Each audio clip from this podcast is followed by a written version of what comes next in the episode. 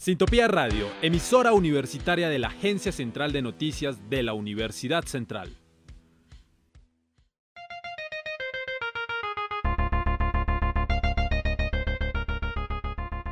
Reciba el fin de semana bien informado. Con Rubik, choque informativo, donde las noticias son más fáciles de entender.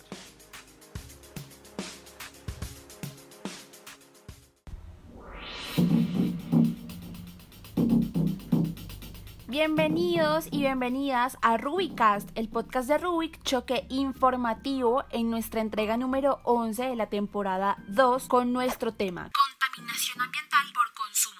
El tema de la contaminación ambiental hay que definirlo y esta pues hace referencia a todos aquellos componentes que son nocivos para la salud, como son elementos químicos, físicos o biológicos dentro del medio ambiente, que puede ser un entorno natural o artificial. Lo problemático es que esto genera cierto prejuicio en los seres vivos que lo habitan, incluyendo a los seres humanos. La contaminación, cabe resaltar, se origina por la actividad humana. Lo anterior se fundamenta en la emisión a la atmósfera de gases de efecto invernadero, ya que en muchos casos se explota desmedidamente los recursos naturales. En la ciudad de Bogotá, recientemente la alcaldesa Claudia López declaró emergencia climática y una de las medidas para atender a esta problemática es decretar el día sin carne, medida que tiene como objetivo generar conciencia sobre la contaminación a causa del efecto invernadero. Recordemos que esto se relaciona con la campaña de alcance internacional llamada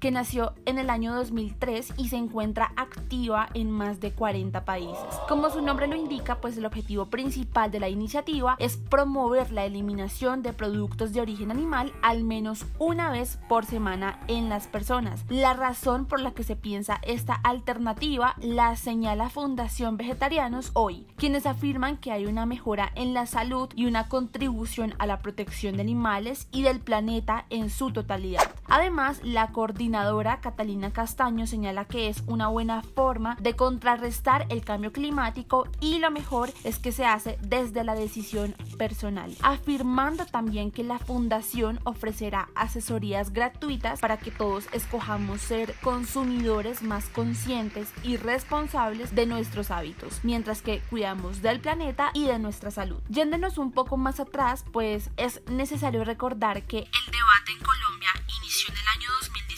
exactamente cuando el Consejo de la Ciudad de Medellín aprobó una norma que fue el Acuerdo 076 de 2017, donde en su artículo número 1 restringe el suministro de carne un día a la semana en los colegios oficiales, comedores comunitarios, jardines y restaurantes de las entidades municipales en la ciudad de Medellín. Esta propuesta, sin duda alguna, abrió toda una controversia que duró alrededor de tres años hasta el sol de hoy, 2020, donde se acordó, según el gobierno, que el próximo año será implementada en los colegios públicos de la ciudad de Medellín. Entonces, eso sucedió como primera instancia y ahora la discusión se realiza en la ciudad de Bogotá, donde la concejala Susana Muhammad postuló la propuesta y fue aprobada por el Consejo de la ciudad. Así es, Michelle, y tengo entendido también que según señaló la concejala a Blue Radio, la iniciativa contempla tratar una jornada donde se promueva la alternativa de qué significa en los ámbitos y costumbres de los bogotanos, que en algunos días de la semana no se consuma carne. Esto seguramente proporcionará una mejor frente al impacto ambiental, pero bajo la autonomía y libertad de cada ciudadano que debe ser congruente con las necesidades de Bogotá teniendo en cuenta que no se trata de algo completamente obligatorio. Frente a esto quisimos comunicarnos con William Aldemar Tejero, gerente y representante legal del Comité Regional de Ganaderos de TAMI, quien es experto en la actividad ganadera y tiene una opinión detallada sobre varios aspectos alrededor de nuestro tema y que son de vital importancia. Señor William, bienvenido a Rubicast. Nos complace poder charlar con usted frente a varios aspectos que envuelven esta situación. Y es por esto que para empezar con el pie derecho nos gustaría conocer desde su mirada como experto en la ganadería y como representante legal del Comité de Ganaderos e INTAME, primero si la actividad ganadera se ha visto afectada o no dentro del país durante la pandemia. Cuéntenos por qué. Bueno, indudablemente como toda actividad humana tuvo algunas restricciones, sobre todo en la movilidad para la compra y desplazamientos de insumos sobre todo, pero hay que tener en cuenta que estuvimos dentro de las excepciones de los decretos presidenciales. Entonces, en la medida en que estuvimos enmarcados dentro de las excepciones del decreto presidencial para tema de pandemia, eh, más bien estuvimos muy activos en la producción, garantizándole a las familias colombianas la provisión de carne y de leche, que son proteínas de altísimo valor biológico y nutricional, sobre todo para la niñez colombiana.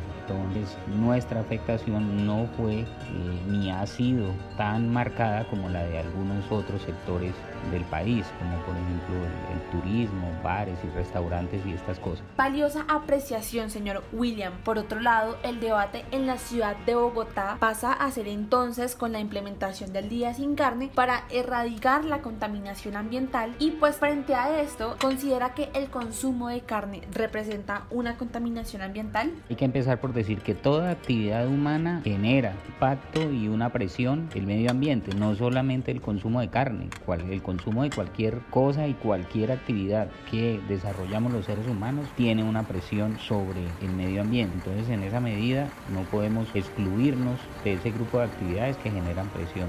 Ahora, de ahí a decir que eh, el consumo de carne es una actividad, es de las repunta en en los impactos sobre el medio ambiente, eso es un asunto que es muy discutible y que no es, no es la ganadería esa actividad que se presenta como depredadora del medio ambiente. La ganadería colombiana en particular es una ganadería que incluso se ha demostrado que eh, captura carbono y que hace un efecto neutral en ese, en ese tema. La ganadería colombiana tiene reconocimientos a nivel mundial porque ha hecho esfuerzos importantes eh, en ganadería sostenible. Se desarrolló un proyecto con, con el Banco Mundial que se llamó Ganadería Colombiana Sostenible y que produjo unos resultados que, que solo se han podido dar en Latinoamérica, en este país, y que son ejemplo hoy en día. Entonces, esos son asuntos que hay que decir. La ganadería colombiana está enmarcada dentro de la sostenibilidad. Bueno, y centrándonos en el tema del apoyo y las garantías brindadas por parte del gobierno nacional para que el golpe económico no sea tan fuerte con las personas que sustentan a sus familias a través de la ganadería, ¿qué medidas ha implementado el gobierno nacional para hacerle frente a la necesidad de apoyo para la producción ganadera durante la pandemia?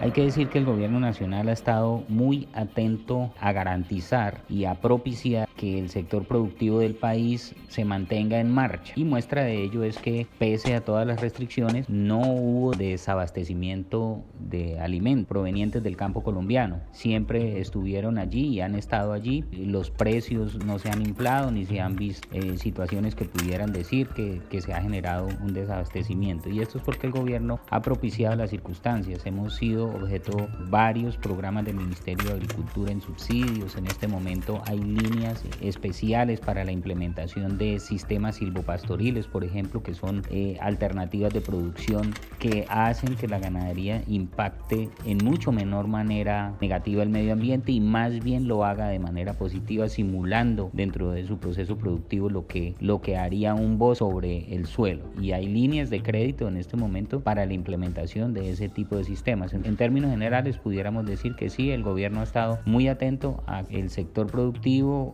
y en particular la ganadería pueda ejercer su actividad. El Día Sin Carne aborda una iniciativa completamente pedagógica por parte del Consejo de Bogotá. Es decir, no es camino de fuerza. Pero cuéntenos cómo esta medida afecta o beneficia las ventas de la actividad ganadera. El día sin car es una cosa que nos parece a nosotros traída de los cabellos. Hay muchísimas otras maneras mucho más eficientes y mucho más fáciles de medir y de calcular para hacer implementaciones que bajen el impacto de, nosotros como seres humanos a los factores medioambientales. Promover un día sin carne no tiene para nosotros sentido lógico, tema de, de cuidado del medio ambiente. Con un día sin carne no se gana nada en el cuidado del medio ambiente, se ganaría mucho más en un día sin carro. Y si lo que hace esto es desestimular el consumo, meterse dentro de las familias y de las personas y decirle usted hoy no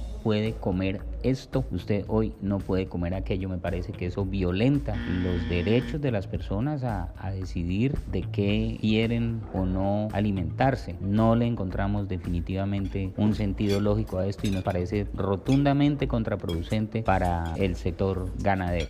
Hay que tener en cuenta que la ganadería en Colombia está enmarcada en pastos, sales y agua.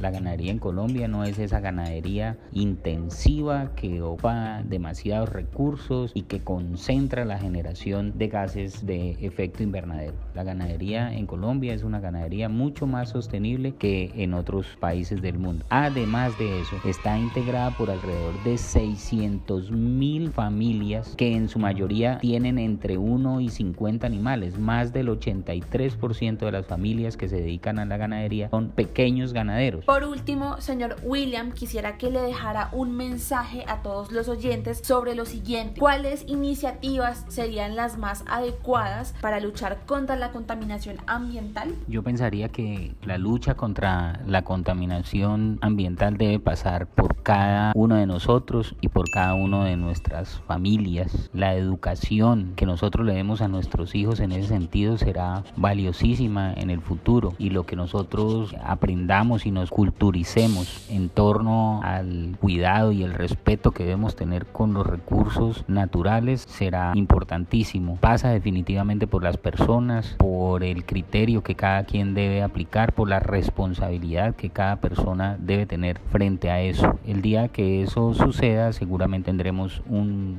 mejor ambiente. Muchas gracias al señor William por su intervención en Rubicast y bienvenido de una persona tan reconocida como él. Es reconfortable la conciencia y las acciones sostenibles y ambientales que hay alrededor de la lucha climática.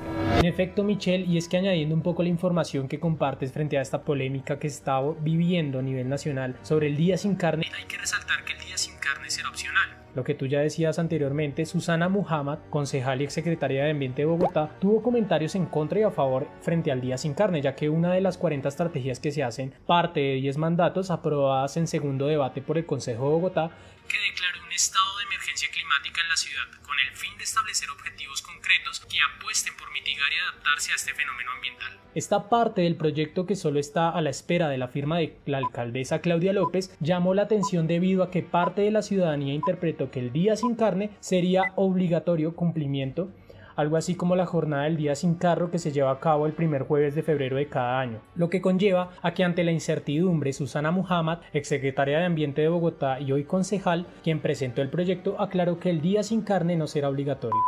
Y otro punto a destacar es que la campaña de alcance internacional Lunes sin carnes o Meatles Monday surgió en 2003. Está activa en más de 40 países y tiene por objetivo promover la eliminación de productos de origen animal de la dieta de las personas, al menos un día a la semana. Las razones, según señala la Fundación Vegetarianos, hoy estas radican en mejorar la salud y contribuir a la protección tanto de los animales como al planeta.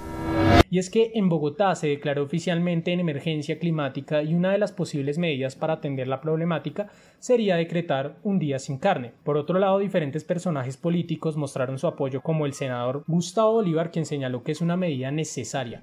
Bolívar además expresó que la ganadería expansiva está acabando con la Amazonía. Bueno, a todos los oyentes también queremos compartir la opinión de Jaime Ospina, quien no ha consumido carne desde los 12 años. Actualmente él tiene 25 años y desde que tiene aproximadamente 15 años ha defendido los derechos animalistas. Sea usted bienvenido a Rúbica, señor Jaime. Bien, vamos con la primera pregunta. ¿Qué opina usted del Día Sin Carne? ¿Considera que es una buena iniciativa que pueda fomentar el cuidado del medio ambiente? Respecto al Día Sin Carne, yo opino que no va a fomentar mucho el cuidado del medio ambiente porque la gente lo hará como una obligación, no como algo que le nazca. Por lo que al otro día van a comer carne igual.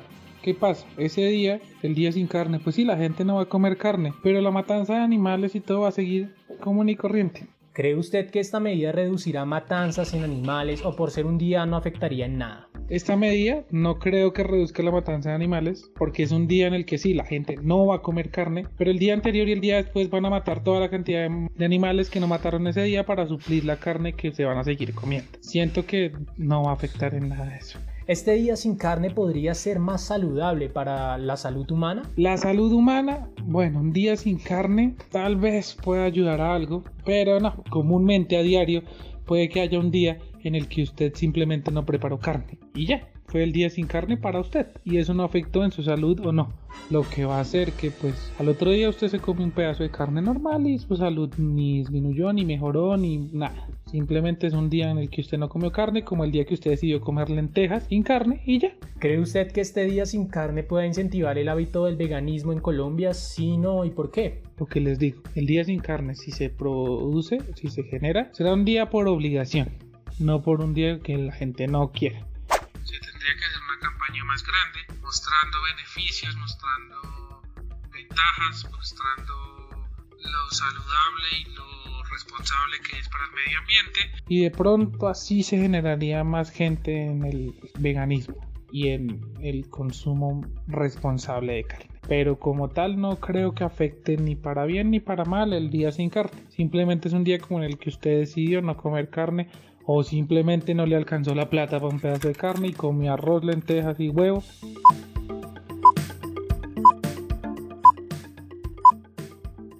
Esto fue todo en Rubicast, temporada 2, capítulo 11. Recuerde que este podcast fue realizado por Rubik Choque Informativo en las voces de Michelle Celis y quien les habla Diego Huertas, con la participación de William Aldemar y Jaime Espina en la producción Tatiana Cubillos y Lorenzo Lórzano para ACN y Sintopía Radio. Ahora recibirá el fin de semana bien informado. Esto fue Rubik, Choque Informativo. Donde las noticias son más fáciles de entender.